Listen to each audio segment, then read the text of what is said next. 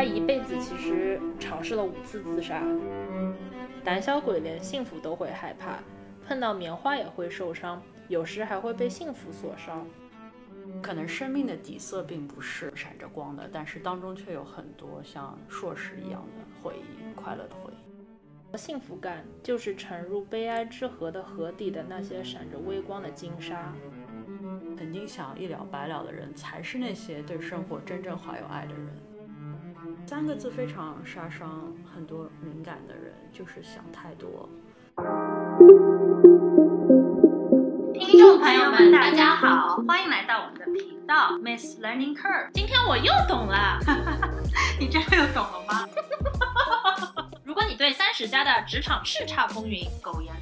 情场春风得意、无人问津，在外独挡一面、义不当勇，在家厨艺精湛、番茄炒蛋的两位奇女子傻妞，感兴趣的话呢，请关注我们的频道，并且踊跃留言。我们在喜马拉雅、小宇宙、网易云都同步播出。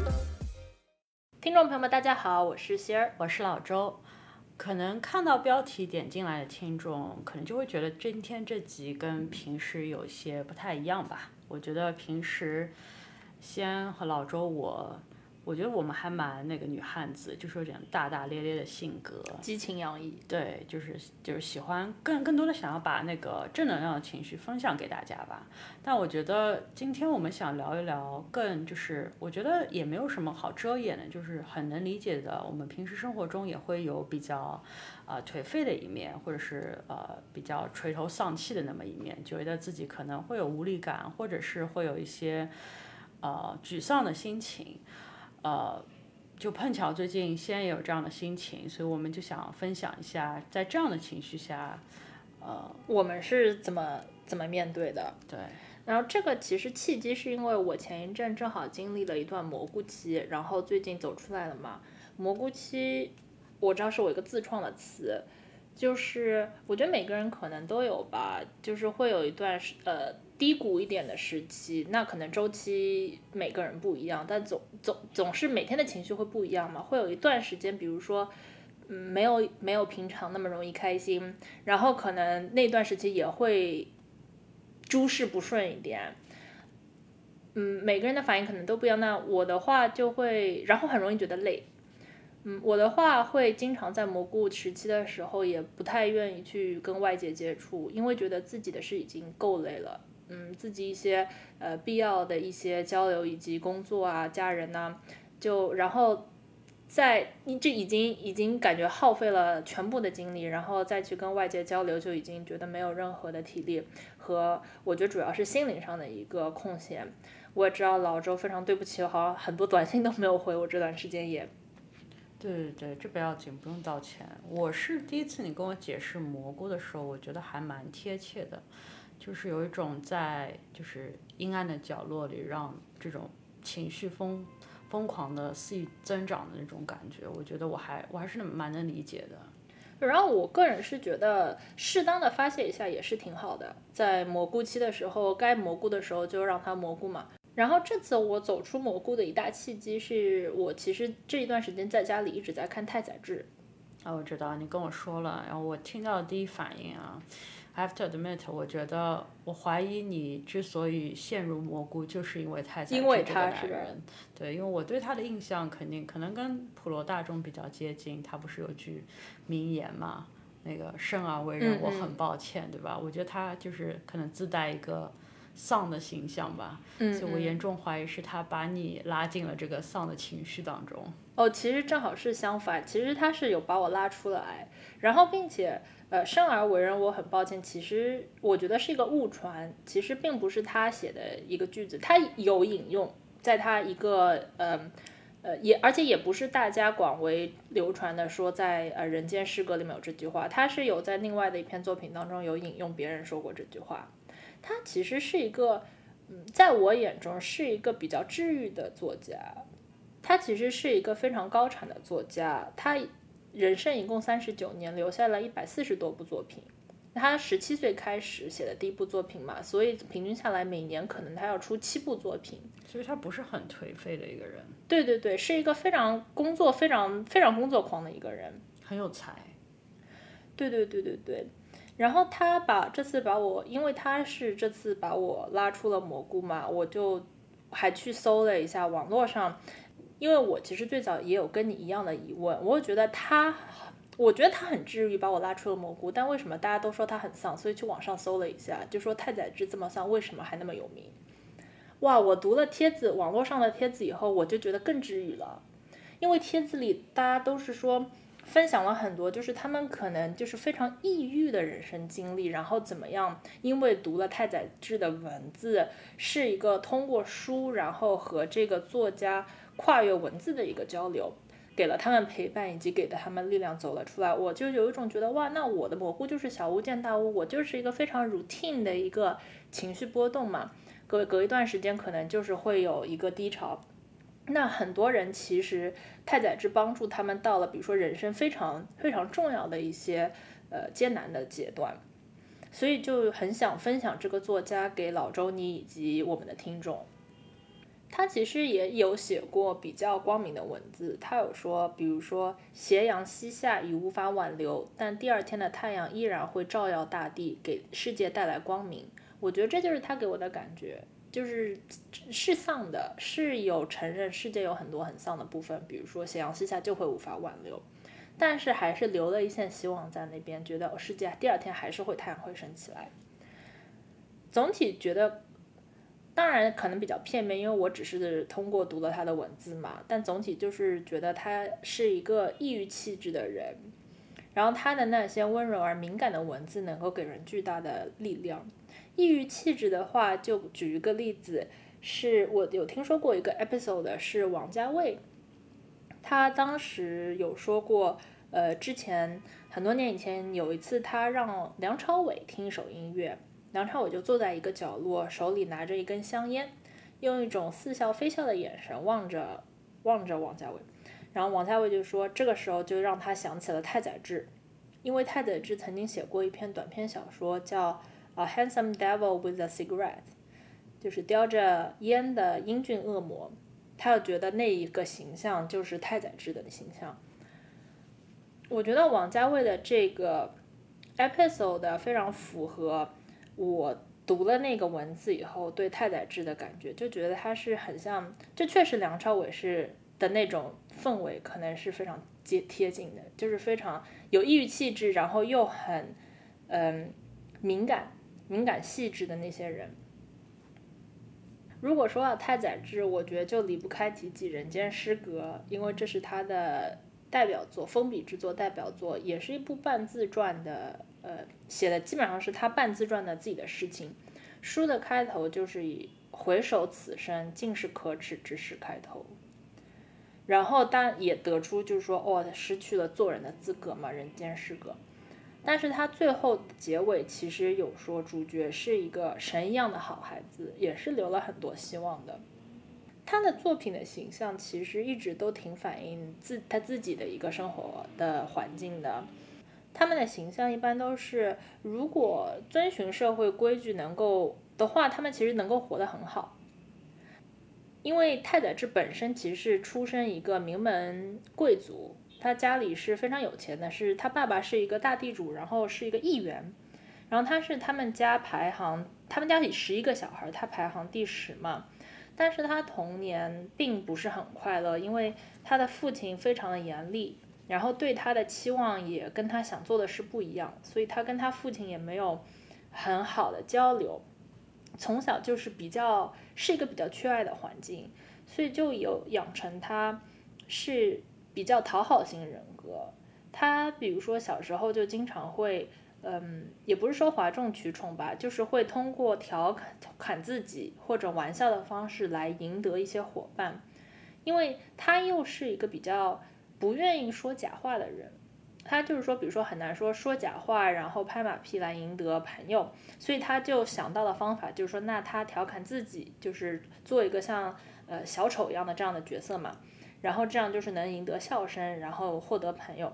就发挥这种有一种娱娱乐他人的奉献精神的这种牺奉献精牺牲精神的这种感觉。我觉得就是有种不妥协，但又不得不妥协的感觉。对对对，就不妥协，但是又得与社会接融嘛。然后就找了一个自己找的那样的一个方法。妥妥的那个社会边缘人的形象。对对对对对。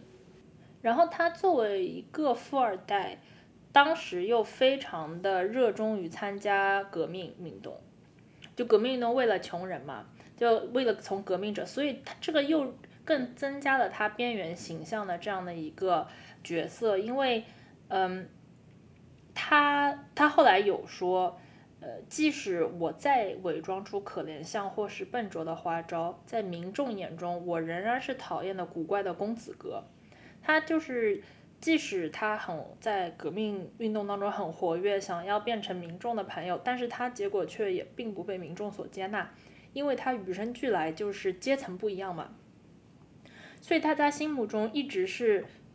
觉得自己是有钱人这件事，他觉得是一个是罪恶的，他觉得自己是一个罪人，因为他是这样的一个出身，他的这样一个血统，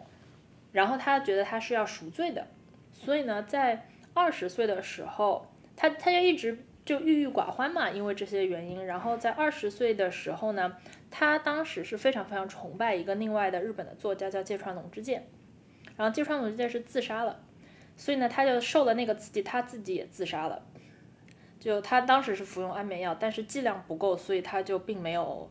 嗯，并没有真的成功。那这是他他一辈子其实呃尝试了五次自杀。这是他的第一次。我当时看到他的生平简介的时候，其实是有一些不能理解的，因为他用现代话来说就是一个富二代嘛，就是觉得那他还有什么？而且那时候可能贫富差距很大，那就觉得他还有什么不开心的，有什么就是不幸福呢？直到我后来有看到他自己在作品里当中有写说，胆小鬼连幸福都会害怕，碰到棉花也会受伤。有时还会被幸福所伤，我就觉得可能，也许幸福并不是他追求的一个终极的东西。我觉得其实这个问题我们以前也讨论过了，先我不知道你是不是还记得，就是曾经有一次我就问你说，你觉得人生的意义就是追求快乐吗？我当时跟你分享是因为我我在非常懵懂的时候，我给自己下了一个定义就是。不是，就我不觉得人生的意义就是在于追求快乐，但是因为我，呃，那那个时候年纪比较小，我并没有什么可以佐证它的一个就是论佐证这个论证的一个东西，但我只是有这个概念。然后后来包括通过阅读啊或者什么，我发现其实就是也有很大的一部分，比方说作品当中，他们有展示说作者的这样一个想法，说他们也觉得可能。就是生命的意义并不一定在于追求快乐。嗯哼，比方说我知道，就前几年有本很火的书，就是《人类简史》嘛，Sapiens，那个我很喜欢，我们可以做一集。对他有从那个历史学家的角度来，就是说，就是快乐不一定是人类就是生命追求的意义。他当然有说，就是但快乐这种情绪是历史学家从来不感兴趣的问题，但他觉得这是一个绝对的。失误，因为一旦人们发现历史能够证明乐无常态而知足常乐，发现我们过去对快乐的历史认知可能都是错的，发现快感的执着追求可能只会适得其反而导致痛苦，那么我们就有可能走向对自己真正的理解，也就可能自己啊知道自己想要的究竟是什么了。我对这句话的理解，我是觉得说，它其实。变相承认了一个，如果说你呃快乐可能不是一个，就是稳定的或者是永久的一个状态。嗯哼。如果说你把快乐作为最终的追求，你反而可能会迷失或者看不到。就是如果你放下快乐这个最终的追求之后，你才可以看到很多其他的人生的意义。嗯。我觉得这跟我，我我觉得我还是没有办法能够很好的。回答这个问题，但这个问题就是三大哲学问题了。人生的意义究竟是什么？但是我觉得，呃，我我能够从你刚才给我念的太宰治的他的一个对为什么在快乐的时候反而会有一种觉得自己有罪的这个心情，我我是能够理解的。就是也许有一部分人跟我的想法一样，会怀疑说快乐是不是。呃，人生所要追求的最终的意义。对，而且我觉得你刚才说的，就是快乐并不是一个常态，这个我其实也觉得非常认同。我觉得快乐为什么大家都觉得这么珍贵，就是因为它不是一个常态嘛。其实太宰治有写过一个，我觉得挺挺挺美的。他是说幸福感就是沉入悲哀之河的河底的那些闪着微光的金沙，就是那种感觉吧。我觉我觉得他说的是一个意思，就是幸福感和快乐感都是在河底那些里面，它可能有一些些金沙埋在里面。那你当看有它们的时候，你可能就会追求。但并不是说这整个一床河都是金灿灿的，就是可能生命的底色并不是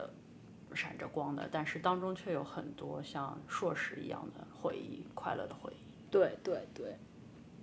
然后再说回太宰治的话那，他在二十岁那年，我们刚才说尝试了安梅奥嗯自杀未果以后的第二年，他就认识了一个酒吧的招待女。这一段其实有写在《人间失格》里，作为。那个那里的主角的经历，但其实是太宰治自己的人生经历。对，他又认识了这个酒吧招待女以后，两个人因为都对生活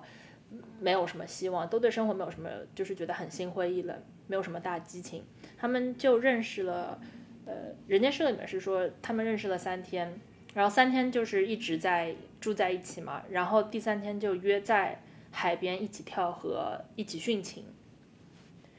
两个人都跳了，然后结果，但是结果太宰治被人救起来了，所以就没有没有死。但是那个女生跟他一起殉情的女生确实是身亡了，所以这件事对太宰治打击又很大，因为他本来就觉得自己罪孽很重嘛，现在等于说真的加了一条人命在他身上，并且有一个细节，我记得在《人间失格》里我看了还蛮有感触的是，他那个时候医院醒来，大家就问他，他都不知道这个女生叫什么名字。因为就是在一个酒吧里认识的招待女，认识了三天，但是这样的事当然也激发了他的创作的灵感嘛。于是他后来就开始写一些小说，然后被文坛所接受。当时他因为他的偶像是芥川龙之介，当时有办呃芥川奖，芥川文学大奖。第一届的时候呢，他入围了，但是没有获奖。因为当时的评委就是川端康成，因为文人嘛都是那一圈都在一起。当时评委之一的川端康成就说：“以我之见，这个作者的生活太乌烟瘴气了。”因为文人 相亲，什么文人相亲？对对对，因为其实太宰治他是一个非常呃女人缘很好的人，就之前有说他是呃家里也比较富嘛。然后人是那种温柔啊什么，也是女人缘很好的人，长得也很不错，所以呃，然后他酗酒嘛，然后，然后当时的文坛也是，就是大家文人会互相在呃报纸上面还互相抨击的嘛。当时可能是太宰治唯一次比较公开的激烈的呃反反击，他就说啊，川端康成。难道芥川奖是你一个人决定的吗？你以为我也像你一样养养小鸟啊，参加舞会啊，过这样优雅的生活就很了不起吗？因为他们过的是完全不一样的生活。然后后来第二，然后川呃太宰治就是对芥川奖抱有很大的这个嗯看重，很大的期待。但是第二届后来是因为战争原因没有人得奖。然后第三届的时候呢，他们改了规则，就是说之前入围过的人不能再入围了，所以。所以太宰治就很受打击，就因为他都获不了这个芥川奖嘛。然后提到日本的文坛，其实川端康成也后来是他是煤气自杀。文文坛其实很多人都自杀，包括嗯，我知道当时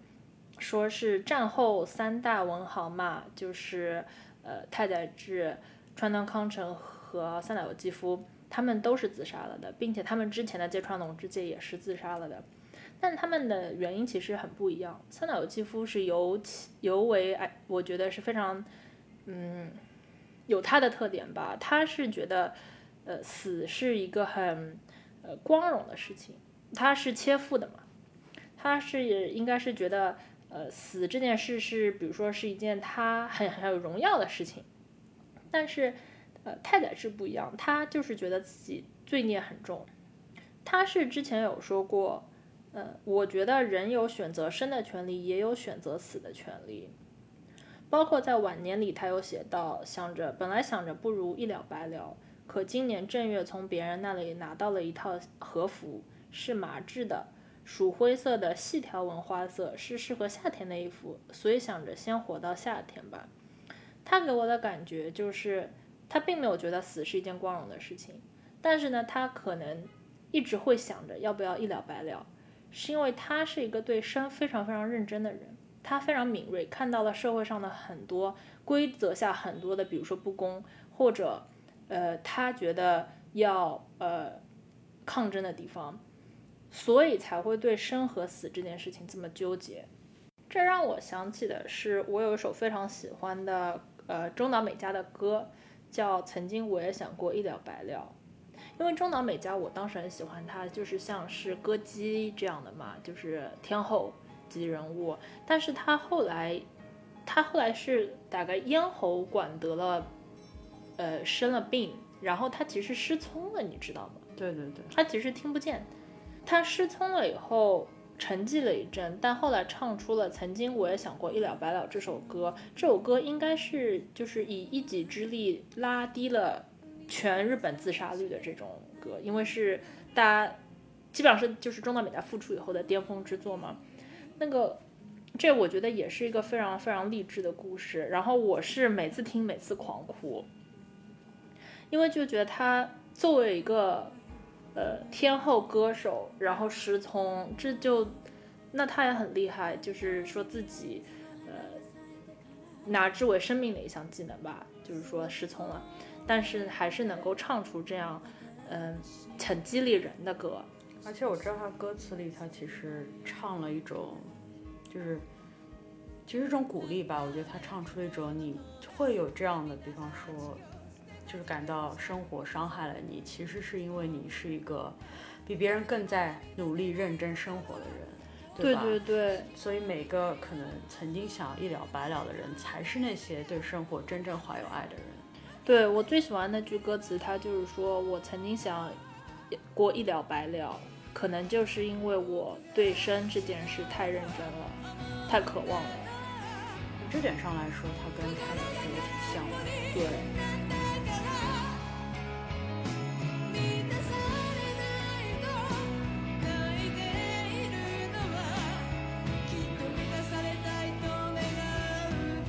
然后说回太宰治，他在芥川奖之前，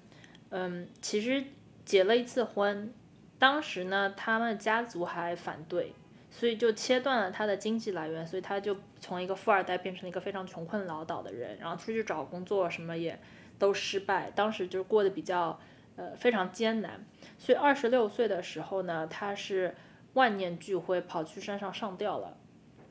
但是后来绳子断了，所以也是未遂，啊，但是那这是他那是他第三次自杀嘛，然后第四次呢是。呃，当时他们结婚过了七年吧，俗称的七年之痒。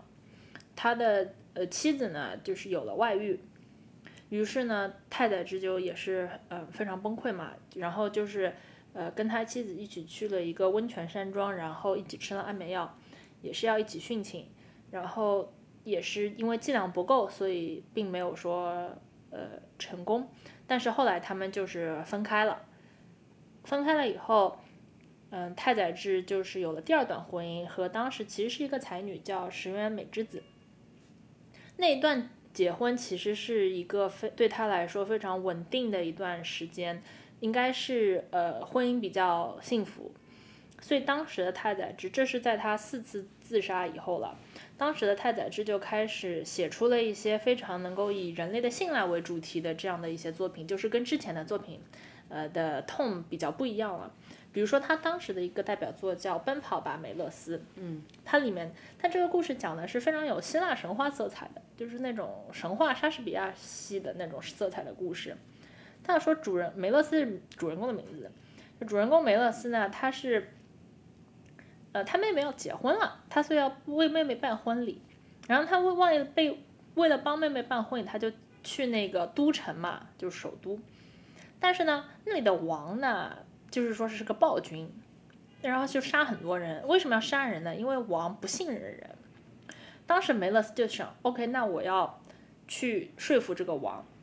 然后呢，他就去了那个都城呃城里面，然后被王抓住了，以后王要杀他，他就跟王说：“你给我三天时间，因为我妹妹要结婚了，我回去帮妹妹办好婚礼以后，我三天会来的，我三天后会回来，我一定会信守我的诺言。然后我可以把我最好的朋友留在你这里做人质。”王是不相信他的，王觉得这是一个会，这是一个 exactly 会证明人就是会说谎的例子，所以王接受了这个提议。然后梅勒斯呢就回去家里办婚礼，然后第三天的拂晓他就还是下着雨，他就踏踏啊冒着雨回来，然后中间又遇到了很多意想不到的这种呃回程上的困难啊什么，但是最后还是在约定时间回去了。所以呢，它是一个以人以信赖、以这个相信为主题的这样的一个故事。他之所以能创作出这个故事，也是因为当时的婚姻非常的美满，然后他的妻子非常的信任他。他当时有说，呃，我一心只想着自己的苦恼，却完全没意识到其他人也在努力的生活，有人正在静静等待着我，没有一丝怀疑，对我绝对信任。我必须回报这份信赖才行，所以是当时家庭给了他这样的一个绝大的信赖，让他觉得自己也要回报，呃，给社会回报给他人这样的一个信任。我其实说起信任来，先我知道我们还还经常讨论这个话题的，嗯哼，就是虽然今天不是个职场话题，但我们经常在其实讨论在职场的时候会讨论到信任这件事情，包括我觉得。尤其信任可能对一个敏感的人而言是件更难做到的一个事情，嗯嗯，对吧？我我个人是比较，我觉得我是相信信任这件事情的。我觉得很多时候信任为什么难，就是在于你你你要跟别人建立起信任关系，总得有一方先踏出那一步，对吧？很多时候，我的做事方法是我愿意先做踏出那一步的人，嗯，但是我心里也是知道，可能说你给出去的信任十次有九次都是，就是打了水漂的，嗯，这要非常强大才能，心里要非常强大才能做出这个能够先给出信任橄榄枝的人。对我感觉 almost 就是 like 就是可能是我把我的背部给了你，这是我最脆弱的地方，嗯哼。可能十个人当中有八个人可能就是 take the credits and walk away，对吧？他可能就是拿了好处就走了，因为反正你有这个 free 的好处给我。可能甚至还有一个人，因为你把背部面给了他，还还可以 step take the credit step on your back，对吧？他就可能拿了好处之后还捅你一刀，因为你把你最脆弱的地方给了我，你给了我信任，对吧？就可能就是我所就是等那一个人吧，我觉得就是也就够了。够了，但是我觉得在在过程当中，我觉得对脆弱敏感人来说这是非常困难的，因为你你会陷入一个自我怀疑的一个一个情绪当中，因为那那九个人的一些事情，他们没有回馈给你信任的时候，你很容易会怀疑说是不是自己做错了，是不是我太幼稚了，是不是这个社会就是这么残酷，不应该有人先去见人这种信任，或者是我就不可能会得到这种信任。但是同时，我觉得为什么我我还是在支持我，或者是我坚持，我觉得要做这样的事情，或者是我觉得像这样的作品可以带给别人信任，是哦，可以带给别人能量，是因为我觉得在你被别人信任的时候，那种带给你的能量是非常巨大的，嗯嗯嗯，就是一定要回那一个的的那个回馈，就是你你会觉得说，终于你不是一个人孤军奋战了，你有很大的。能量可以凝聚更多的人和事，把很多的事情给做出来或做好，你就不再是孤单的一个人了。嗯，所以我觉得，就这 插两句，就信任，其实我觉得作为一个敏感的人，他可能很难做到这个。对。他写出这样的文字，如果能够让更多的人愿意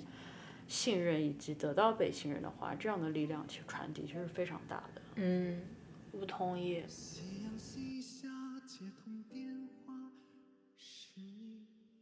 然后再讲回他的话，嗯，后来就战争结束了嘛。然后战争结束，因为作为战败国，日本的主流社会价值观也变了。本来在战争的时候，就是整个文坛本来在战争的时候就是说什么啊，军国主义要战争啊什么的。然后战争一结束，他们马上就全部都说要开始民主主义什么了。然后呃，太宰治自己本来就是一直想要搞革命的嘛，就一直想呃一直支持共产，然后民主。这这个这个转变就让太宰治自己觉得非常的违和，就觉得他他那些他我后来有看他就是一些留下的呃书稿啊什么，就说他当时对当时的社会非常的失望，因为觉得呃当权的那些人，现在当权的那些说我们要民主的那些人，就是在几天以前说我们要战争的人，他要对这这样的一个呃整个社会非常的失望。他觉得这些人就并没有真的对参加战争产生愧疚感，所以他就经常会去批判这样的一个社会现象，并且他自己也觉得自己很有罪，因为当时在战争的时候，他为了去安抚呃民众，他有写过一些安抚民众的文章，所以他是同时觉得这样的一个。呃，社会现象非常非常的持，他是同样是对这样的社会现象非常持批判但，同时又觉得自己当时也没有说真的能站出来怎么样，而感到非常的愧疚。对，可能不止他吧，我觉得很多作者或者你读他们的文字都能感受到，我觉得他们就像我们普通人一样，其实或多或少都就是背负着一个时代的自己的重量，嗯就是。你是会因为这个时代的原因有一些，哎，可以说是反抗，或者是可可以说是不得志吧，嗯对吧？但是我觉得可能因为他们更是就是文艺创作者，他们的作品当中可能更多的会就是就是表达出或者揭露出他们那种对时代的无力，或者是对时代的反抗。对。对我我知道我有一个很喜欢的诗人，就是聂鲁达嘛。他在他的那个《我坦言我曾历经沧桑》这本书里面，他有说，因为他是个诗人嘛，他就说，他说诗歌没有死，它像猫一样有九条命，他们折磨诗歌，把他拖在街上，啐他，嘲弄他，一心要吊死他，流放他，把他投入监狱，向他射击。然而他逃脱所有的那些谋害，把脸洗得干干净净，并且露出米粒一样灿烂的微笑。我觉得就是可以感受到，就是很多作家，我不知道太宰治他为什么这么高产，但我觉得可能我能我能够的理解是，我觉得这他的文字就是他的一种武器，他是通过他的文字来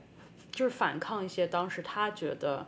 可能是跟他自己本人的信仰，或者是跟他所觉得他热爱的这个世界格格不入的一些东西。对。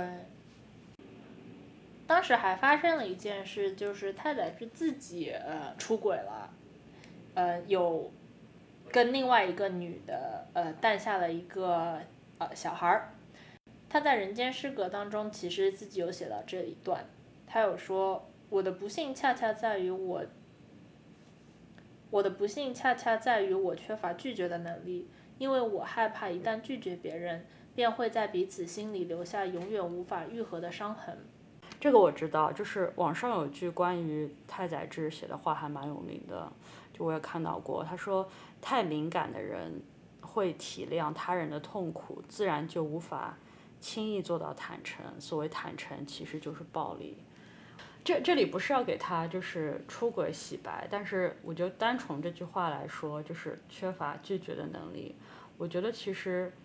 呃，老周我多多少少我觉得跟你比，可能也是个比较敏感的人。嗯嗯。我觉得我生活中，其实我以前跟你分享过，还是有蛮多场合是我觉得敏感，它它有一个伤害，它它就像把刀子可能会捅在自己心里的原因，是因为。我我敏感，所以我能够知道什么样的话更能够伤害对方，但是也是因为我提前的知道了这些话可能伤害对方，反而没有办法把这些话脱口而出了。嗯，很多时候，因为我觉得我已经已经知道这个会伤害你，我反而会选择就不要去说这些了。嗯，但是更多的时候，你你会发现，其实如果你不说出这些话来。呃，你可以给对方 benefit of doubt，他就是他可能也是不知道，对吧？他就不知道，他就可能会，因为你没有说，没有把话说死，没有把话说绝，他可能会觉得说自己反而还占理在，就是可以可以反而在他对方反而可以赢得这个争吵，对吧？你反而是作为一个知道了知道了这些话可能会伤害对方，或知道你嗯说不出可以站在。道德的制高点，嗯反而会选择不去说这些。嗯我觉得，对，就是敏感的人在可能，如果说平时有什么事情，可能让老周我觉得可能会 非常的吃亏。呃吃亏，或者是会容易进入这种颓废的情绪，可能这这也是当中的非常就是经常发生的一件事情，就是因为敏感反而无法坦率，因为敏感反而没有办法真正的把想说的话说出来。嗯我觉得他一定也是一个敏感的人。然后最后就是迎来了他生命的终章。他在三十九岁的时候，跟呃一个情人两个人呃去了殉情了，溺水殉情。最后发现发现遗体的那天，其实是他三十九岁生日那天，然后就为他人生画下了这样的一个句号。还是蛮可蛮有仪式感的人。对，我觉得总体对他的感觉就是，确实他的嗯小说非常的，确实是非常颓废，然后并且描述的这人就像刚才我们说，其实跟他本人很像，都是如果能够在社会的规范下能够就这样活着的话，其实是会活得不错的，有一定的资质，有一定的先天条件，然后。但是，但是那些人往往又非常敏感，对社会的既定的一些规则啊，一些呃大家所相信的东西抱有非常强烈的怀疑，就又不会这样，就是说直接照做。于是乎呢，他们就变成了一个夹在中间的这样的一个人，当时是又不是那种很刚的人，能够就是说是哇举个拳头出来说说我觉得这个不对，我要改。而是那种比较敏感的，对吧？也不会是直接很坦诚的能够怎么说出来的人。于是他们就夹在这样的一个社会的漩涡当中，最后，呃，边感受到人性的虚伪，边又渴望就是一些真情，同时又渴望挣脱，但是又没有那么刚的能够直接杀出一条路来，就变成了这样的一个社会的边缘人。然后他们就是，我觉得在。绝望的同时又很有希望，在希望的同时又很有绝望。当时我有读到一句太宰治的话，我觉得也是非常感动的。他说他的决定就是要在生活安逸的时候做出绝望之事，在生活窘迫时要写出生的喜悦。万事万物都没有绝对，他就是在窘迫的时候想着希望，但是然后在欢愉的时候想着居安思危嘛。而且我觉得。给我很大能量的是，他作为那么大的一个文豪，他都有一些，比如说，呃，对自己觉得自己这个有罪啊，或者说他觉得自己没有办法拒绝别人啊，就他有非常真诚的写出一些他很多的缺点，哦，以以及就是说的妥协、不美的、丑的东西。我觉得看了以后就会对自己是一个莫大的安慰吧，因为很多时候，比如说我蘑菇的时候，我也。无非就是说对自己的这些那些不满意。如果我每天春风得意的话，我也不会不满。无非就是说啊，自己的这个不够好，自己或者怎么样。看了太宰治以后，他看了他非常真实的把自己的那些纠葛写出来后，就觉得啊，那我经历的也没有什么。然后我对自己的这个那个不满意也是正常的，因为大家都有很多纠结，每天就会有一种觉得是莫大的安慰，觉得哇是，其实人就是这样的感觉。我其实听你讲了这一整集线，我我我还是有种草太宰治的。嗯嗯嗯。我觉得如果我会想看的原因，可能是我觉得我会从一个比较也是一个敏感的人的角度吧。嗯。我觉得其实我觉得三个字非常杀伤很多敏感的人，就是想太多。嗯哼。我其实很多时候非常。不愿意被别人说啊，你就是想太多了，所以你才是什么？呃，如果像如看到同样的就是敏感人的文字，我觉得很多时候可以给我力量的原因，是因为就你就会发现，其实不是你想太多了，或者是你会有这些情绪，不是你的错，因为每个人可能都不一样。嗯，就其实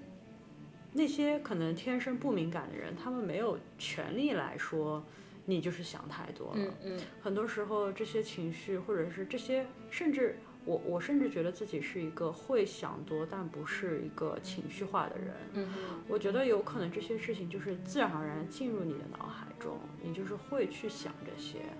然后可能是一个很好的接受自己的方法吧。我觉得很多时候人可能在颓丧的时候，更需要做的一件事情就是接受自己，嗯哼，对吧？还有，其实我虽然还没看了《太宰治》，但我其实也会选择在难过的时候去看一些，呃，就是可能平时反而在开心的时候不会接触的一些可能，呃，所谓的颓丧的文字吧。嗯哼，我觉得就可能跟有些人失恋的时候喜欢听苦情歌，嗯，差不多的道理是，对，我觉得就是你知道你，你你需要一种情感的，我觉得共通和转移，就是你在一个就是颓丧的情绪里，其实如果说给你灌很多就是斗志昂扬的鸡汤，其实是很难，灌不进去。，对，你是很难喝进去的，对吧？嗯这个时候我觉得，如果你你知道，哎，虽然说人类的悲喜是不共通的，但我觉得在你在一个这一个比较颓的一个情绪当中，看到一些别人的颓丧，你是能够更好的感受到他的颓丧，对吧？嗯，更好的理解他的心情，但同时呢，因为那也不是你的痛，所以他是会对你有一个多多少少会分担掉你的一些注意力。是我个人一个，